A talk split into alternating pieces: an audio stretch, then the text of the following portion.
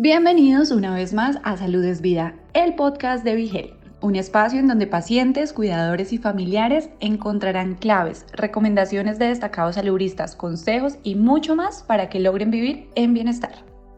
La doctora Ana Di Marco, hematóloga oncóloga, comparte detalles sobre las pruebas que se requieren para llegar a un diagnóstico correcto de cáncer cervical. Además, la especialista explica cómo se genera el mismo en el cuerpo, así como los beneficios de algunas alternativas de tratamiento. Ampliamos la información en este podcast. Más desde aquí de Plaza del Caribe en Ponce, nuestro evento Dale Stop al Cáncer Cervical, traído a ustedes por la familia de B-Health Puerto Rico. Gracias a los que siguen conectados a través de las redes sociales, a través del Facebook Live y a todos los que han llegado aquí a Plaza del Caribe en Ponce. Y ahora me encuentro con la doctora Ana Di Marco, que es hematóloga oncóloga. ¿Cómo estás, Ana? Placer, Pepe. Gracias por la invitación. Gracias a ti por aceptar la invitación a venir a hablar sobre un tema tan importante, que obviamente es el cáncer cervical, y nos va a hablar un poquito de los síntomas, tratamientos, prevención, todo este tema que es bien importante. Primero, ¿cómo definirías? Obviamente ya sabemos la definición de cáncer cervical, pero vamos a empezar con no solamente la definición, pero sino cómo se da esta condición. Sí, verás, el cáncer cervical es un cáncer del aparato femenino.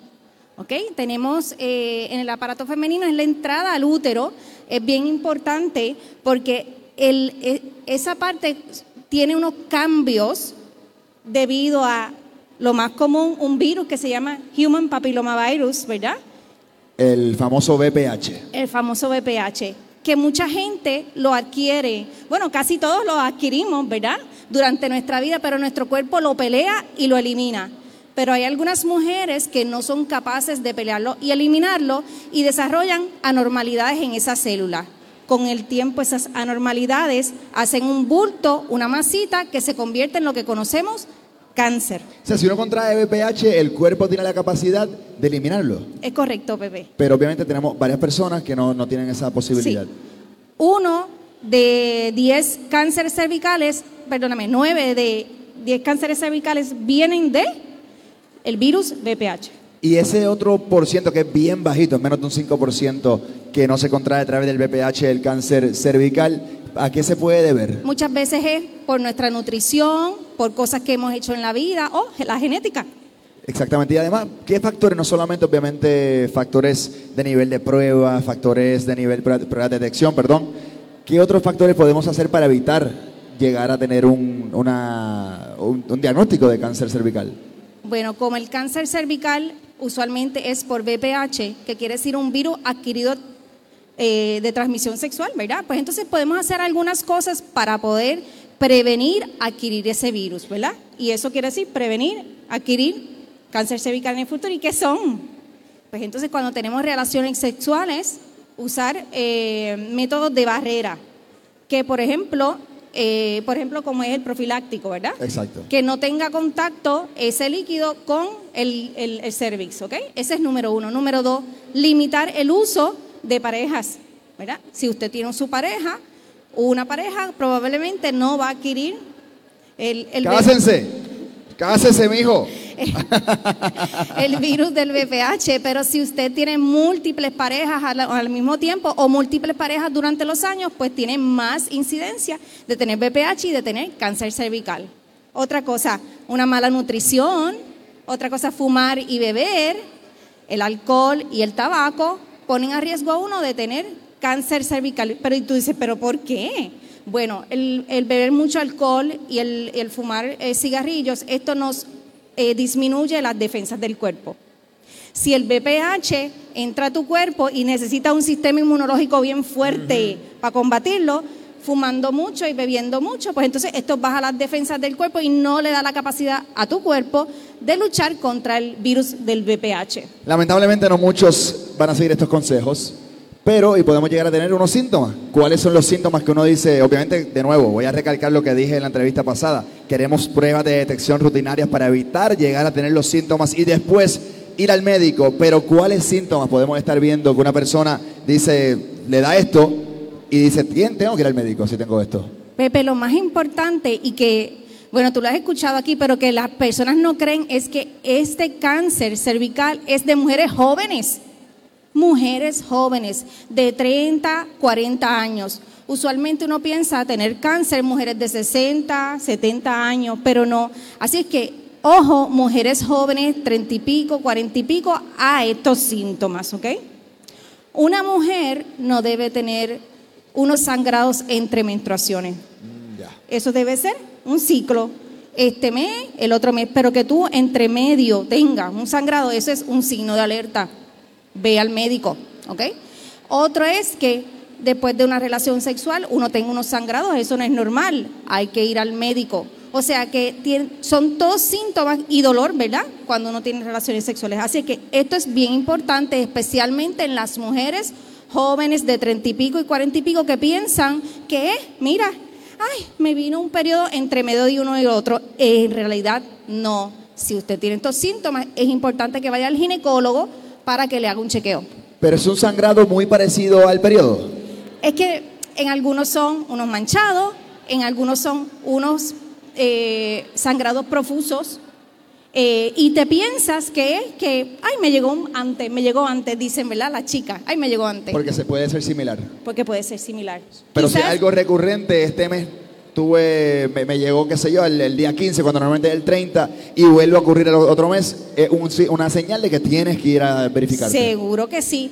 En la mujer posmenopáusica, que quiere decir que ya se le fue la menstruación, es mucho más fácil porque un manchado, un manchado es un no. Un manchado es corre a tu ginecólogo, porque un manchado vaginal, ¿verdad? En, en una mujer posmenopáusica quiere decir o cáncer de cervix o cáncer de matriz, de útero. Así que hay que ir obligado.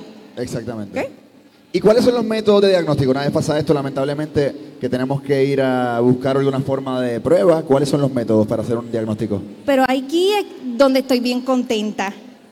Porque la detección aquí es temprana, temprana, temprana. Con el Papa Nicolau o el Pap smear se logran detectar células anormales. Oye, antes, antes, antes, antes del cáncer. Y el ginecólogo, cuando ve esas células anormales, puede hacer una- unos, eh, eh, como limpiar el cervix un poquito. Ok. Se llama congelación, así es que le dicen las muchachas en la calle. Congelación. Ajá. No, no se, se dice crioterapia, Crioterapia, ya. pero las muchachas le dicen, ay, me congelaron, ¿verdad? Porque crío quiere decir frío. Claro. Ajá, Son, crioterapia. te- son terapias a bien baja temperatura, Es ¿no? correcto, le ponen un medicamento que, eh, con- que congelan el área. Entonces las muchachas dicen, fui al ginecólogo y me congeló. me congelaron. Ay, ay, ay. es es algo que es indoloro, pero congela el área, vamos a decir así, y limpia el cervix de las células que están teniendo un cambio que se quieren convertir en cáncer. Esto lo hacen varias veces si es necesario en los meses hasta que encuentran que ese cervix está limpiecito. ¿Ves? Es una prueba y a la misma vez un tratamiento súper, súper, súper temprano para que no te dé cáncer cervical. Y en cuestión de, esos, de, esos, de esas pruebas, ¿siempre son 100% efectivas? El Papa Nicolau siempre es efectivo para detectar células anormales. Es un, el Papa Nicolau es una prueba indolor, eso no duele. Es incómodo porque uno está, ¿verdad?, sin ropa con tu ginecólogo, pero eso no duele. Te cogen una pruebita, dura tres segundos y lo miran bajo el microscopio. Un patólogo. Y el patólogo dice, uy, ahí hay células anormales, déjame notificar al ginecólogo. O mira, todo está bien. ¿Entiendes? Porque es bajo el microscopio. También cuando ya es avanzado, el mismo Papa Nicolau puede detectar el cáncer, ¿ves? Pero lo más lindo es que puedes detectar células mucho, mucho, muchos antes de que se convierta en cáncer. Y obviamente me imagino que eso es algo que, pues, época un poquito más moderna, la tecnología ha sido un factor de mucha ayuda. ¿Cómo has visto ese proceso de la implementación de la tecnología para uno poder ser más eficaz al momento de estas pruebas? Ahora tenemos unas pruebas mucho más adelantadas, que es la prueba del HPV, que se hace cada cinco años, eh, en conjunto del Papa Nicolau. Te hacen el Papa Nicolau y, y se llevan una muestra de eso para eh, hacer la HPV. Y puede detectar si tienes el HPV malo, porque hay unos HPV que son bobos, pero hay otros como el 16 y el 18 que son agresivos y esos sí causan cáncer de cervix y hay que estar bien pendiente y tener un cernimiento más cerquita de ti que no, ¿verdad? Y a nivel de tratamiento, ¿cómo, cómo estamos parados? Hay muchos avances. Eso es bueno. Hay muchos avances. De hecho, hace tres semanas salió la indicación para una inmunoterapia. Ok. Inmunoterapia, ¿qué es eso? Eso es un suero que se pone en, en la oficina del oncólogo y le dice a tu cuerpo que hay unas células malas en tu cuerpo que las vaya a atacar. No eso se, lo que busca es que el mismo cuerpo. no se cae el pelo. Ya. Ajá. So, es algo bien moderno, dependiendo de la etapa del cáncer cervical, es el tratamiento. Si es etapa 1 y etapa 2, a lo mejor es solo, tiene que ver, para tomar la decisión el, el oncólogo no es fácil, tienen que ver muchos factores, la edad, Eso mismo te pregunta, ¿cuáles son los factores? la edad, si has tenido hijos o no has tenido hijos, si deseas tener hijos, porque tú me dices, ay, que a mí me lo quiten todo, pero si tienes 25 años o 30, porque acuérdate que es un virus, un, un- un cáncer de nenas jóvenes, Claro. si no has tenido hijos a los 30 y tú quieres tener hijos, no te pueden hacer una cirugía porque te van a dejar, ¿verdad? Que no vas a poder tener hijos. Así es que dependiendo de la edad, si has tenido hijos y de la etapa, es que salen los tratamientos. Uno puede ser quimioterapia con radioterapia. No se cae el pelo. Porque yo digo no se cae el pelo. Porque el terror de la mujer es que le den quimio y se le caiga el pelo. El terror mío es que te vuelva esto. Pero en el momento del diagnóstico, las muchachas están pensando en el pelo.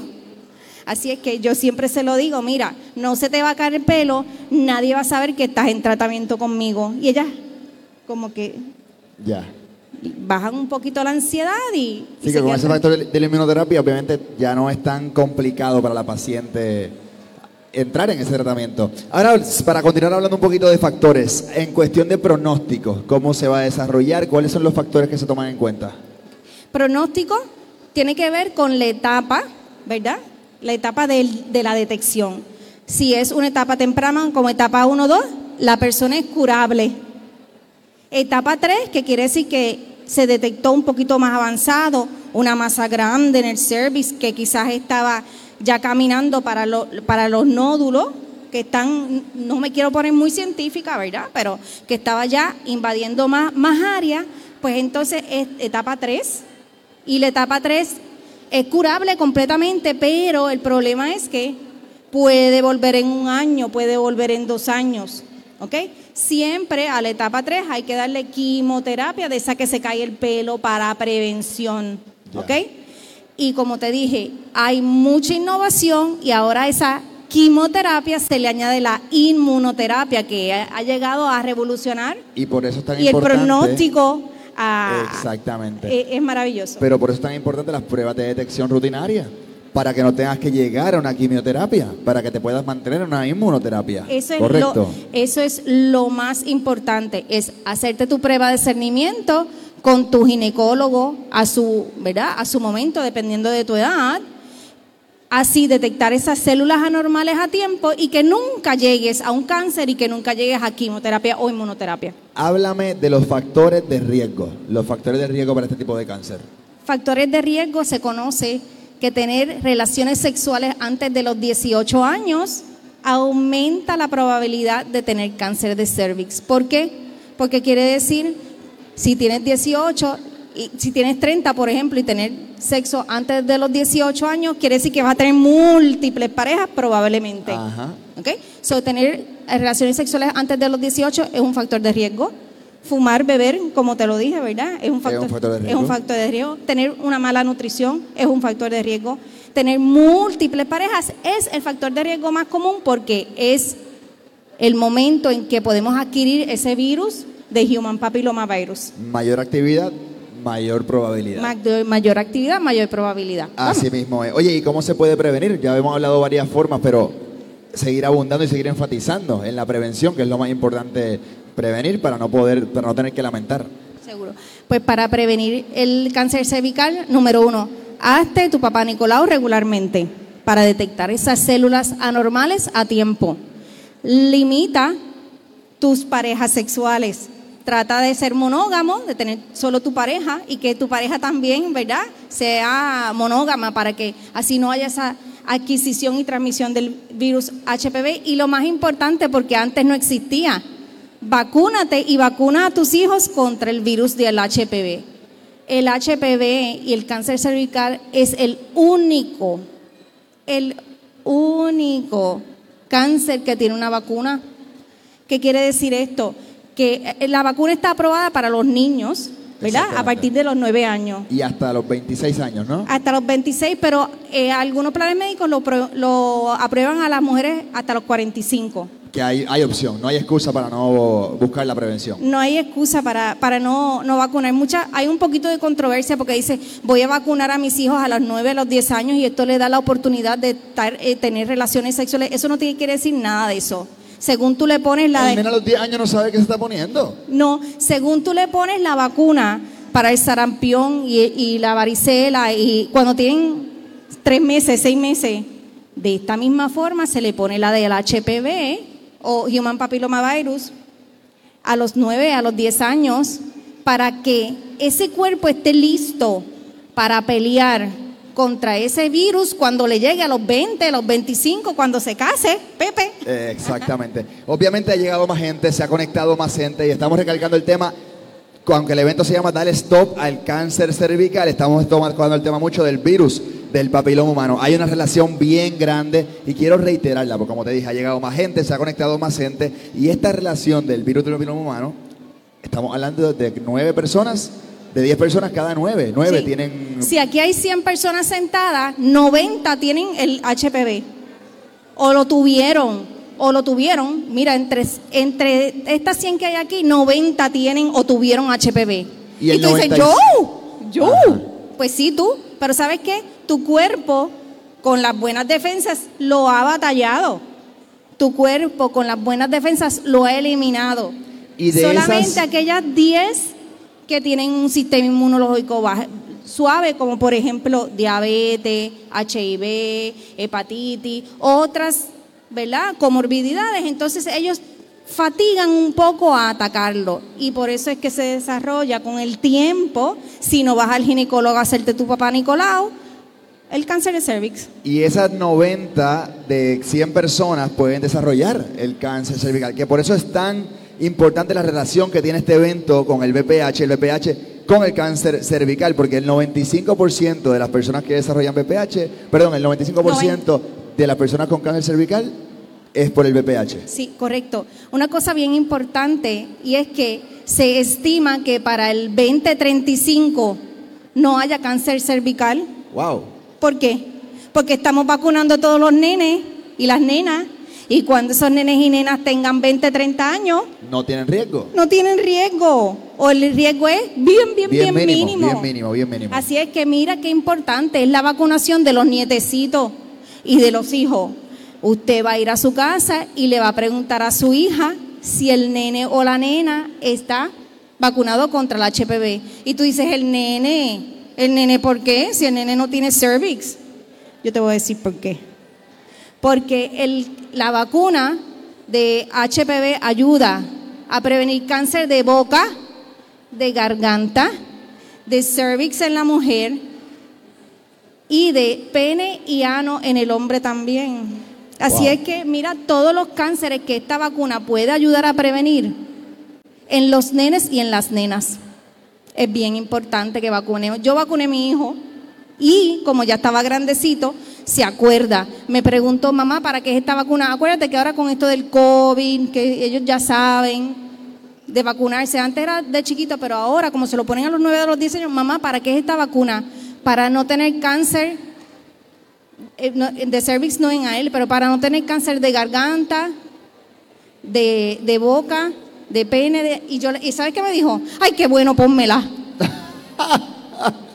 Porque es una, es una realidad. Y los niños hoy en día están muy conscientes del cáncer. Claro. Oye, obviamente ya hablamos de prevención, ya hablamos cómo prevenir, ya hablamos de la vacunación, ya hablamos de la abstinencia, ya hablamos de los profilácticos, pero hay un factor que no hemos tocado y que yo creo que tenemos que tocar un poquito más, y es la educación sexual. ¿Cuán importante crees que esta para los jóvenes? Sí, es, muy importante, ¿verdad? Porque eh, ya, ya, vemos que estos, eh, los factores de riesgo para tener este tipo de cáncer están asociados a las relaciones sexuales, ¿ok? Así es que es muy importante que usted en su casa no le podemos dejar todo al gobierno, no le podemos dejar todo a las escuelas. Es importante que desde que, que cada uno de los padres que cada uno de los padres ponga la semillita y la educación en su casa sobre qué es un, una sexualidad saludable. No estamos hablando para cuando tengan 9, 10 años, sino cuando ellos estén abriendo esa puerta y mucha gente no, y muchas veces no nos damos cuenta en el momento que están abriendo la puerta. Y cada día con la tecnología, con las redes sociales, estamos expuestos cada vez más jóvenes, doctora. E, eso es correcto. Así es que nos toca a nosotros como padres educar a nuestros hijos que no solamente uno puede quedar embarazada, ¿verdad? Sino que hay, hay enfermedades que se pueden adquirir con las relaciones sexuales y mientras más parejas tenemos, más oportunidad tenemos de adquirir estos, eh, estas enfermedades.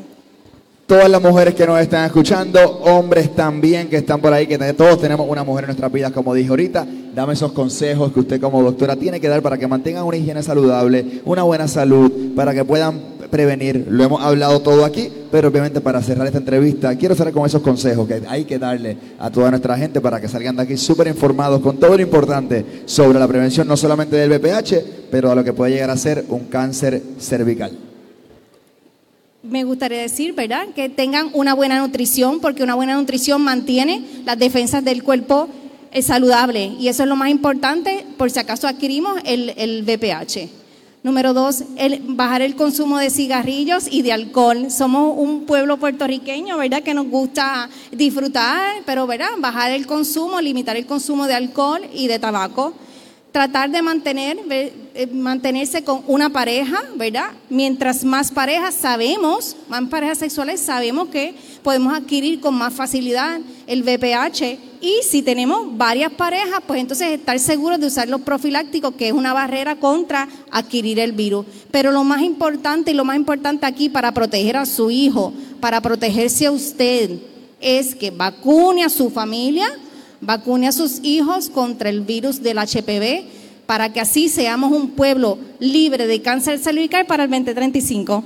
Ahí está, ahí están los consejos, ahí está toda la forma que usted puede prevenirlo, todo lo importante que usted va a estar viendo hasta las 3 de la tarde aquí es para su salud, para su higiene, para su autocuidado, así que esté bien pendiente de todas nuestras redes sociales o llega hasta aquí, hasta Ponce, hasta Plaza del Caribe, así que doctora Ana Di Marco agradecido por estar con nosotros. Gracias, Health y llevar la educación a través de la plataforma de BeHealth y de estos eventos que son bien positivos para todas las mujeres, todos los hombres que pudieran algún día desarrollar este tipo de condición. Seguimos con más. Si te gustó el contenido, no olvides seguirnos en tus redes sociales favoritas. Nos encuentras como Vigel PR. Todos los temas de interés para alcanzar tu bienestar hacen parte de Salud Vida, el podcast de Vigel.